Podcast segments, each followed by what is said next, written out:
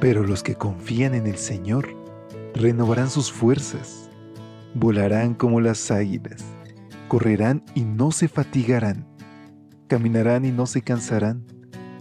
Mantengamos pues firme la esperanza que profesamos, porque fiel es el que hizo la promesa. Bienvenidos a esta serie de devocionales para adultos. Yo estoy contigo promesas bíblicas para vivir confiado.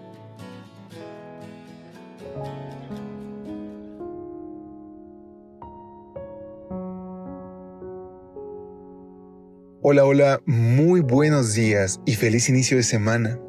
Damos gracias a Dios porque nos deja reunirnos a la distancia en este tu espacio de lecturas devocionales para adultos que es traído a ti gracias a este hermoso ministerio de Evangelike. Al iniciar este domingo 30 de julio, hoy queremos compartirte que nuestro Padre está ansioso por fortalecer una relación contigo, que hoy tú y yo podemos ser partícipes de su gracia. Solamente tenemos que aceptar a Cristo Jesús en nuestro corazón. Y si al iniciar este día sientes que tus fuerzas ya se terminaron, busca a Dios y alábalo. Y si también tienes una alegría inmensa en tu corazón, alaba y da gloria a Dios.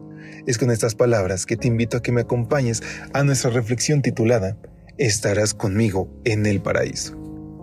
Lucas 23, versículo 43 nos dice, Entonces Jesús le dijo, De cierto te digo que hoy estarás conmigo en el paraíso. Los evangelios dicen que Jesús murió crucificado en medio de dos malhechores. El vocablo griego usado por Lucas, kakoryou, espero haberlo pronunciado bien, hace referencia a alguien que comete faltas y delitos graves, a un vulgar criminal. Mateo y Marcos se refieren a ellos como ladrones. Ambos evangelistas dicen que los dos ladrones insultaban al Señor. En medio del bullicio, uno de los dos delincuentes le dijo al Señor, Si tú eres el Cristo, sálvate a ti mismo y a nosotros. La conjunción sí expresa una posibilidad de algo de lo cual no se tiene la debida certeza. De repente, algo inesperado ha sucedido. Uno de los dos ladrones, que en momentos atrás también había abierto su boca para insultar al Hijo de Dios, le vocifera a su colega de saqueos. Ni siquiera estando en la misma condenación, ¿temes tú a Dios? Nosotros, a la verdad, justamente padecemos, porque recibimos lo que merecieron nuestros hechos, pero éste ningún mal hizo. Hay dos grandes verdades proclamadas por ese moribundo pecador. La primera, Jesús era Dios. Y la segunda, ellos eran pecadores. Ese doble reconocimiento, la santidad del Señor y la pecaminosidad de sus almas, lo llevó a realizar esta asombrosa petición acuérdate de mí cuando vengas en tu reino. El malhechor sabía que todo había llegado a su fin. Los minutos de aliento ya estaban a punto de acabársele. Sus esperanzas de vida fueron crucificadas. Sin embargo, cuando todo lo terrenal concluye, todavía nos queda el reino.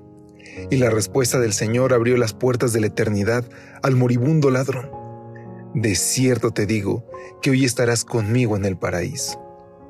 Qué maravillosa promesa el ladrón, el delincuente, el que cometía faltas y delitos graves e insultaba al Señor, estará en el paraíso.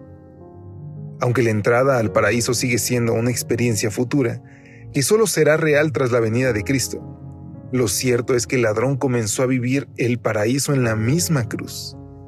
La vida eterna no comenzará en el cielo, la vida eterna comienza hoy, en el momento en que aceptamos quién es Dios quienes somos nosotros y nos rendimos en sus brazos de amor.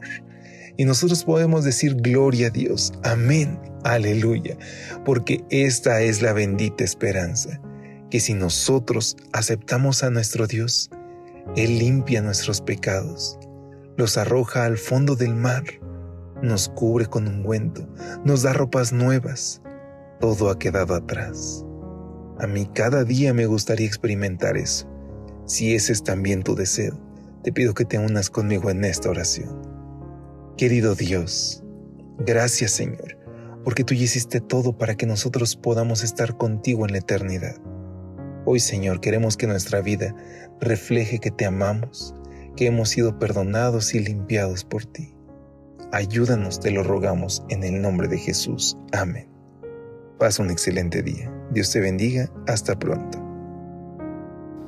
Gracias por acompañarnos. Te esperamos mañana. Te recordamos que nos encontramos en redes sociales. Estamos en Facebook, Twitter e Instagram como Ministerio Evangelite. Y también puedes visitar nuestro sitio web www.evangelite.com.